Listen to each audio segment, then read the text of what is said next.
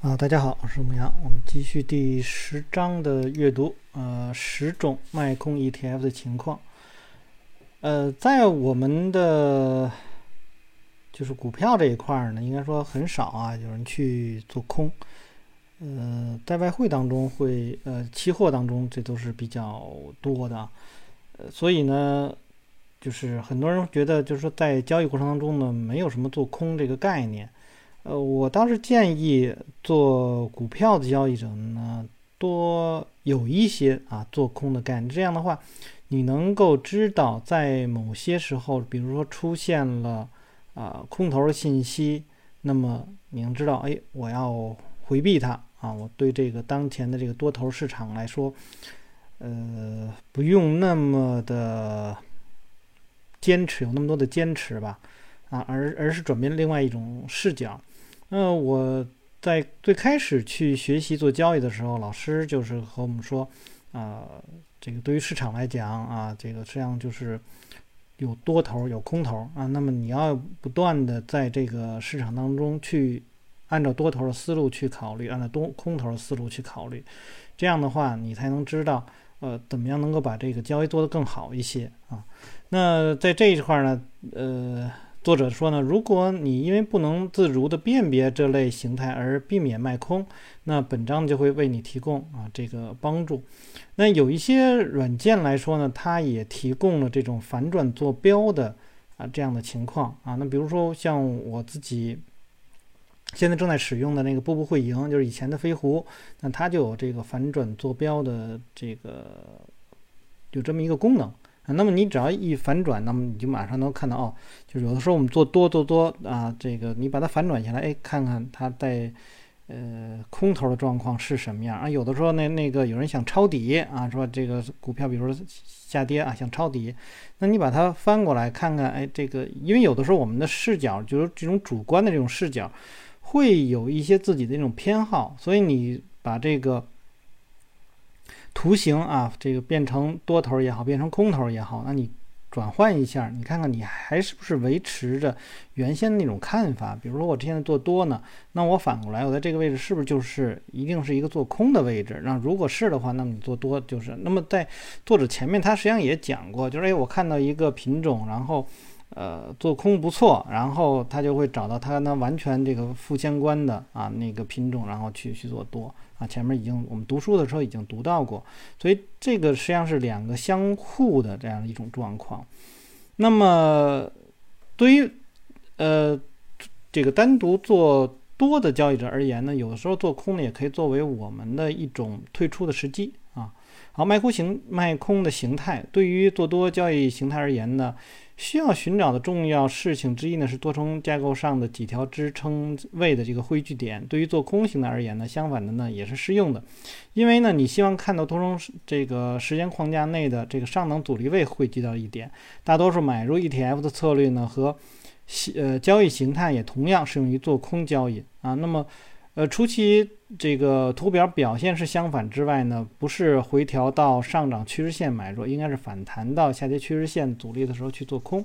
那不是突破盘整的高点去买入，而是跌破它这个区域盘整之后呢去做空。那本章的回顾了是真实的 ETF 做空的交易，那你可以注意到持有头寸的时间有时候会比我。啊，买入做多的头寸要短，这是因为呢，下跌波动一般出现的更快速、更猛烈，因此呢，往往会产生类似于买入 ETF 的利润潜力，但是呢，只是在非常短的时间内。由于股市自然倾向于长期走高，那么它不会为空头贪婪者带来收益。相反的，这是熊市中啊，这个补充你现金组合的一种方法，而不是完全的这个坚持做空交易。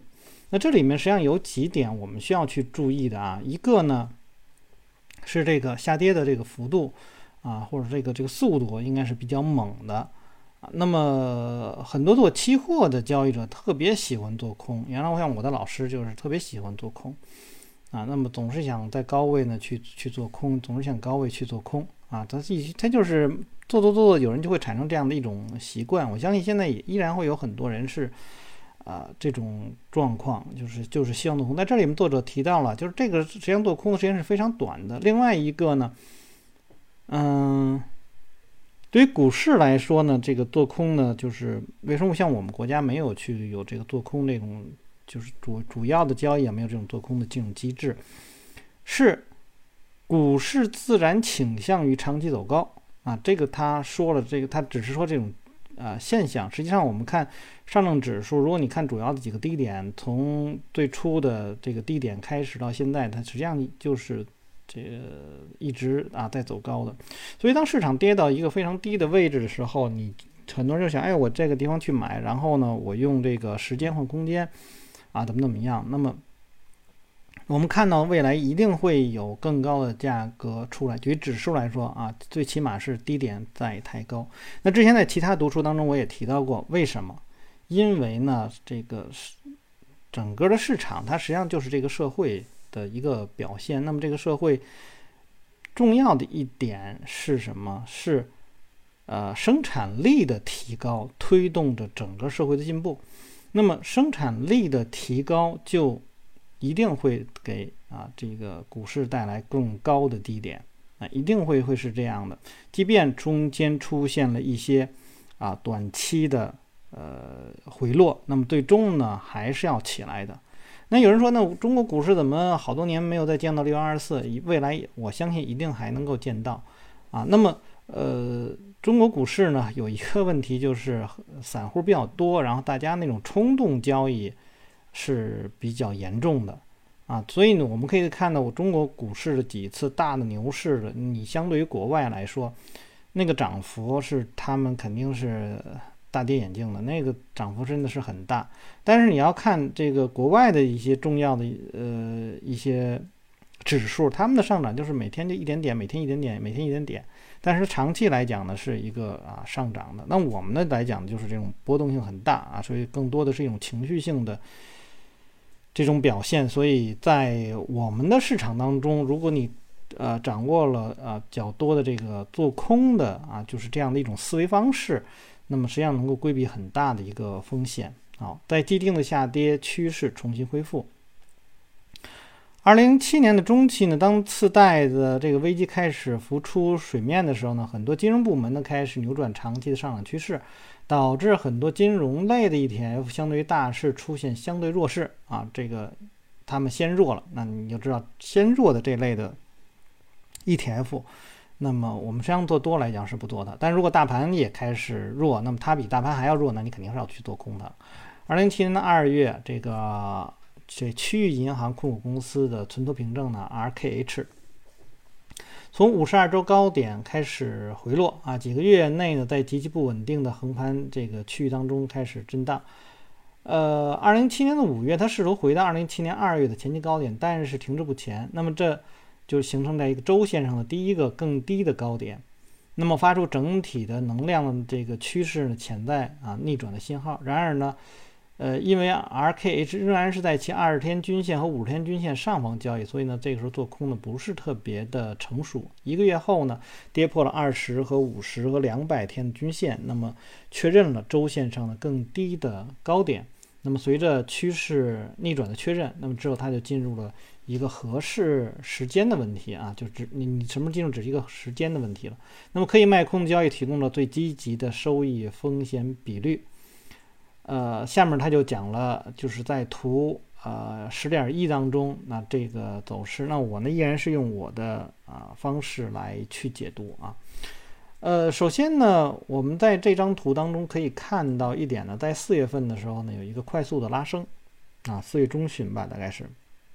然后回落回落到七月份，然后又继续的拉升。但是从四月份以后的所有的拉升，我们看成交量，实际上是一个整体缩量的上涨。所以这个时候你就知道，哦，这个缩量的上涨呢，是一个无需求整体的无需求的上涨啊。然后呢，我们再来看在呃大概十二月份的时候吧，二零零六年的十二月份的时候，一个冲高回落啊，那根 K 线。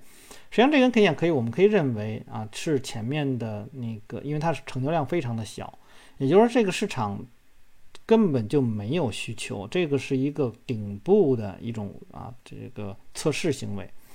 好，那么这根 K 线实际上是非常重要，你可以把它当做是对于四月份那个大阳线的一个确认点啊。那么紧接着回调，然后呢又开始向上走，这个向上走依然是缩量，那么你就知道啊，这个可能有问题啊，这个这个这个缩量。那但是我这个时候你我觉得是可以没有啊去做空的这个概念，但是你要小心，这是一种谨慎的信号。好，接下来呢是它在二零零七年的四月前吧，不不知道这是几月份了。啊，它有一个特别大的一个阴线，而且这根阴线的成交量是比较大的。然后呢，呃，市场呢开始回落，基本上是一个横盘，所以它产生了一个更低的高点。他说这是一个在高位，但是我们注意到这个更低的高点的那个位置上的成交量并不是很大啊，因为这个下跌之后再反弹就就。这个到那个，它是底部底下有一块反弹，相对成交量高，但是往上走成交量又低，而且这个更高的呃更低的高点来，相对于前面大阴线来说呢，这是实际上就是一个确认信号。对于我现在来看，它就是一个一个确认信号。所以我们看到这里面有几个啊，前面大阳线。啊，这个二零六年的四五月份的那个有个大阳线，大阳线之后的成交量是在缩小的，所以上涨的力度是在减弱，然后出现了一个冲高回落。这个冲高回落的是一个，因为它是为什么说这根 K 线？因为它的上影线是非常长的啊。整个的过程当中，我们都是呃非常非常谨慎的。然后呢，那根大的阴线实际上就是一根确认线啊，就是确认前面无需求上涨之后的一个一个确认线，而后。在这些地方呢，我们都可以考虑说，哎呦，这个市场可能有一些回调啊，或者怎么这个呀那个，反正不管怎么样，你还不能认为这个市场上涨是失效的。但是在它标记更低的高点那个位置，我觉得是可以做空。但是他是认为这个地方你你不需要做，还不要去不要去做空，因为什么呢？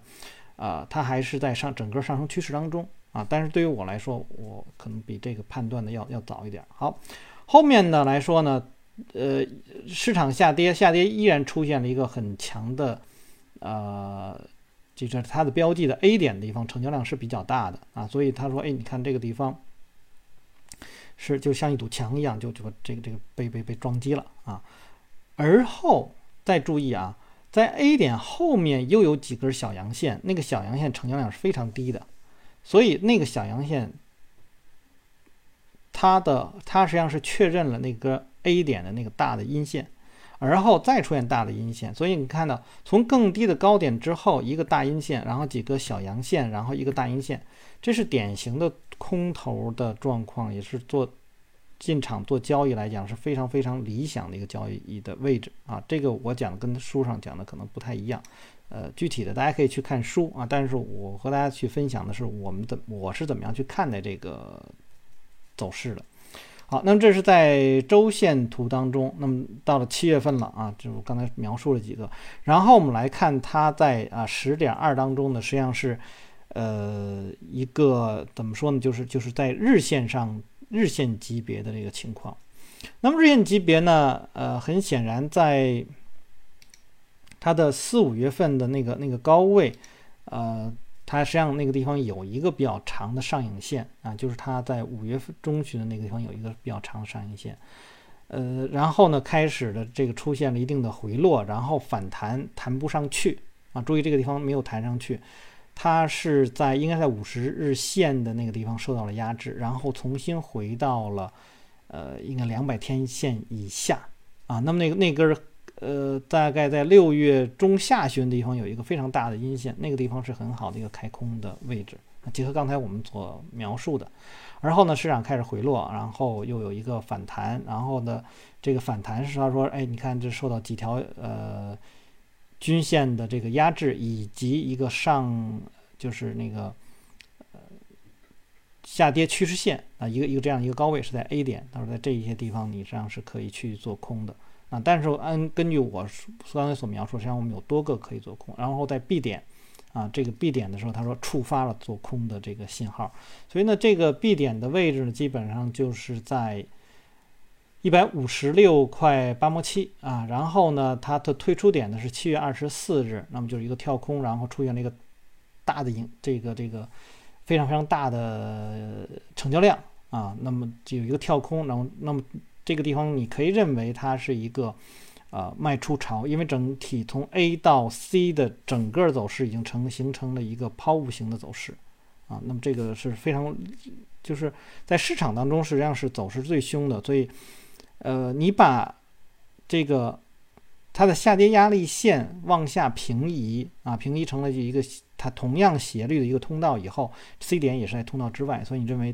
你可以认为啊，它是一个啊卖出高潮，所以卖出高潮的时候呢，是可以考虑离场的啊。至于这里面我们不是做多啊，不是在这个地方去逆着去做多，但是呢，可以说哎，这个市场可能后期可能还有一些反弹呐或者什么之类的，那么我会在一个低位先平仓，那么它在。呃，一百四十八块四毛六啊，平仓，然后获得了八点四一个点啊。那么这个交易来说，实际上可以做的，可有几，可我最起码你可以有两到三张单去进场，然后都可以在 C 的位置上去平掉，或者说在前面你有一些平仓啊，然后在 C 的是这个位置上去做一些减仓，这也都是可以的。那整体来讲，通过前面量价分析，你是可以看到是一个弱势的状况。好，再接下来呢，看这个头肩形态。二零六年的二月三日呢，这个石油的啊 OSX 啊这个小时图啊，他看到了呢是形成了一个头肩顶的状况。那么他在图当中也标记啊十点三当中标记了左肩，然后颈线，然后呢有一个比较低的一个。呃，右肩，那么这里面他没有给成交量的图，所以我呢也就没有办法说，哎，按照刚才那样的去分析了，我们就念他的书上所讲的吧。那么因为呢，O I O S X 通常情况下呢与原油大宗商品价格密切相关，所以呢在观察了连续性的原油期货日线图，那么通过这观察的时候，他觉得原油停滞在其2005年8月前期高点阻力位。那么该过程中形成了更低的高点，这有助于确认 OSX 的熊市形态。图呢十点四啊，就是结合呃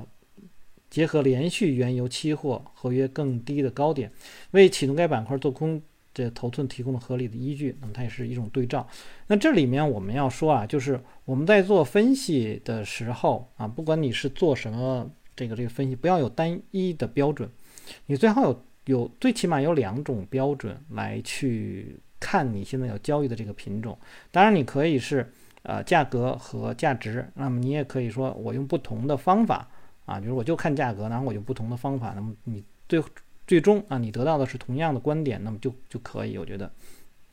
所以你在做很多的时候都可以使用类似，就是我要有不同的方式来去验证它。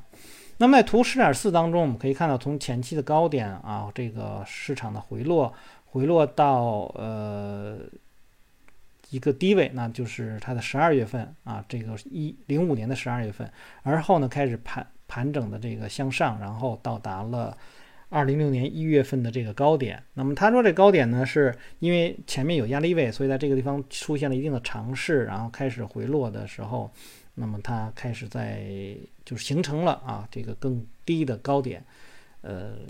然后它准备呢在二月的三日啊，就是说已经重新回落下来的时候，一百五十点一美元啊，因为你对照着那个那个那个位置了，呃，去做空，因为在呃原油期货日线图当中呢，你已经看到了市场顶到上面有相当于是 M 头。啊，然后开始回落，前期有高点，在那个地方有 M 头，然后开始回落，所以这是一个空头的。然后呢，它呢是比较相对来说，在这个石油服务控股公司的存托凭证这一块来说呢，是我觉得是比较激进了。呃，市场在嗯零六年的。应该是一月二十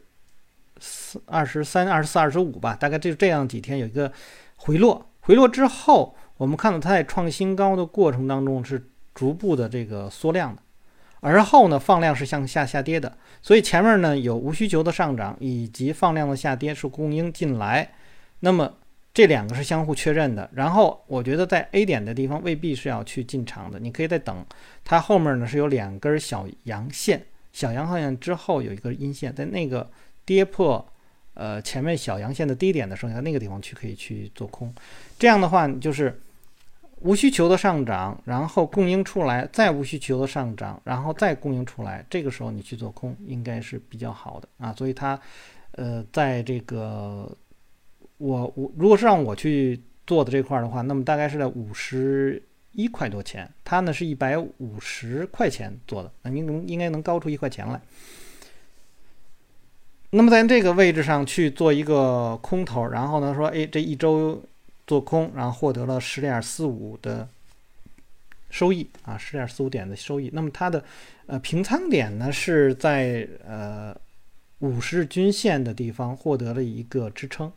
啊，当然这个支撑能不能起来不知道，但是像他认为呢，这是快速的下跌的一个结束，然后就停掉了。好，接下来我们来看下面，基金下跌趋势重新恢复。二零一六年的五月到七月。呃，主要股指呢从五十二周高点呢进行中线修正啊，在我启动了 SPDR 啊这个标准普尔中盘四百指数 MDY 卖空交易之前呢，我等待的是标普中盘四百指数日线出现反弹到阻力的位的这个情况，然后呢考虑啊它会继续的。呃，出现一个下跌。那么，这与我上涨趋势 ETF 回调到买入点的位置相比呢，是完全相反的一种形态。到二零六年的六月底呢。这个多数主要指数呢已经反弹到两百天均线的上方，那他们之前在该线下方呢已经交易了几周的时间。然而呢，上方五十均线啊出现了这个阻力是隐约可见的。由于机构把五十均线看作是既定趋势的关键啊支撑阻力位，所以他会考虑在试探这个位置的时候呢去做。那后面我们就不念了，然后去看到。呃，它的一个图啊，十点六，这个是罗素两千的情况。罗素两千呢是在低位啊出现了放量，六月的初啊上半上半这个上旬吧，然后出现了这个放量，然后呢市场的反弹的过程当中实际上是整体是缩量的，而后呢我们可以看到在六月底有一个大的阳线，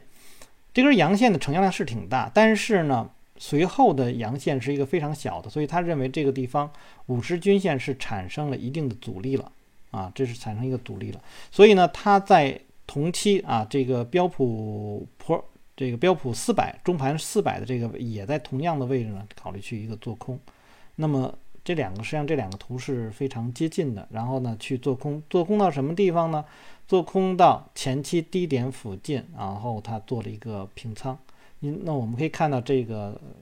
短线做的其实还是挺挺漂亮的，尤其它在它平仓那个地方呢，实际上是出现了一个长下影线，那是十点八这张图当中，然后就哎这个考虑平仓出局了。那么整个来说呢，获得了六点一零个点啊，那么这个也是我看起来这这个这张单子做的还是这个短线还是挺漂亮的，呃，整体是比较流畅的一种状况。再接下来呢，看，呃，未能跌破的支撑位。那二零零四年的前十个月，主要指数陷入横盘的走势，因此 ETF 买入和卖空都具有相同的成功率。最后呢，所有的市场都突破了，那么该交易区域，但是有时候也会出现这种情况，呃，即将出现的信号啊，这是什么意思？没没看明白啊。十一月呢，伴随着指这个标普五百啊向上突破，那么出这个做空交易呢进入点呢出现了。而这也推动零售控股这个 RTH 啊这个向上。不过呢，这是说明啊当前的管理亏损仓位的重要性的极好例子。那么先来看十点九，这是一张日线图，它应该是在 A 的位置上去做空，然后在底下那个位置上去呃平仓啊。但是这种单子呢，我觉得是实际上是比较。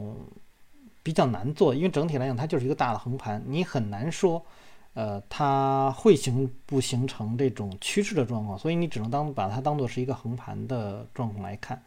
那我们在这张图当中呢，可以看到的一个呢，就是前期高点是在十月的上旬有一个上影线的一个阴线啊，那个阴线呢，实际上是说，哎，这个上面有一定的阻力，而后它的这个 A 点呢，也是在同样的这个位置上。然后他说呢，二零一四年的十月呢，RTH 恢复上涨到两百天均线上方，尝试进入上涨的这个趋势。然而呢，当时 K 线有很多上影线，显示出呢反弹呢并不能够令人信服。十月十四日呢，它开始啊逐步下跌到二百天均线支撑位，但是它呢得以这个维持，就从二两百天均线开始反弹。尽管呢这本应该产生一波这个升势，但是呢 RTH 呢未能上涨到前期高点上方，反而形成更低的高点。因此他说我期待的这个市场呢还会重新回探两百天的均线啊，这就是他做的这样的一张单子啊，基本上就是。在 A 点做空，然后底下就平了啊。而后呢，就是有一个做多的概念啊，就是它在平仓以后 A 点之后呢，又重新啊这个有一个一个一个反弹向上的一个动作。但是我觉得这种情况不是特别的好。这种短线交易来说，我觉得如果你可能在其他的品种上未必有那么好的成功率啊，可能而且这个。呃，比较小的这个区域，因为你确认的话，大概也就是在九十二块钱，然后呢到这个八十九块钱，然后再再确认，啊，这可能还有一个反反复的这个过程。那么中间也就是一两点啊，对于一百块钱来讲，获得这一两点来说呢，呃，不值当啊。最后呢，他呢做这张单子呢是出现了一定的亏损。啊，它是在九十点六三的时候呢去做空了，然后九十二点三二的时候去平仓，就是他认为前面已经到了一个高位，然后现在有一个低点。那么，因为他他认为它是能够形形成一个趋势的，但是我觉得这个地方不能够认为它是一个趋势，因为整体来讲是一个高位，高位的地方又是一个横盘，你很难说在做这种突破型的位置上去进场能够有效。一般来说，我们都。做这个这个做空，然后或者说进场的话，你会使用一些相对比较强势的。如果单纯的在这个过程当中啊，用这样的一种方式来讲，我觉得还是还是有一些问题的。反正最后他这张单子是张亏损单吧，但是它的亏损呢就是非常非常小啊。那么我觉得它实际上本身要像获利从 A 点之前的那个 A 点到底下那个那个点位来讲，那个幅度空间也不大。啊，那么当然他很他认为我在这个下面确认了以后，然后呢，呃，像现在这样啊，A 点去进场，低位的那个 A 点去进场，就十十点十这张图当中，啊，低位进这个这个位置上去进场，然后呢，呃，反弹的时候去离场啊，他认为这个亏损不是很大。但是我们注意到，他在这张图当中的 A 点的成交量是非常低的，就是向下走的时候是非常低的。实际上我们会认为这是一个，呃。无供应的下跌，无供应的下跌受到了均线的支撑，反弹向上是一个正常的状况啊，所以它这个这一篇的这个解读，我觉得并不是很好。所以它这个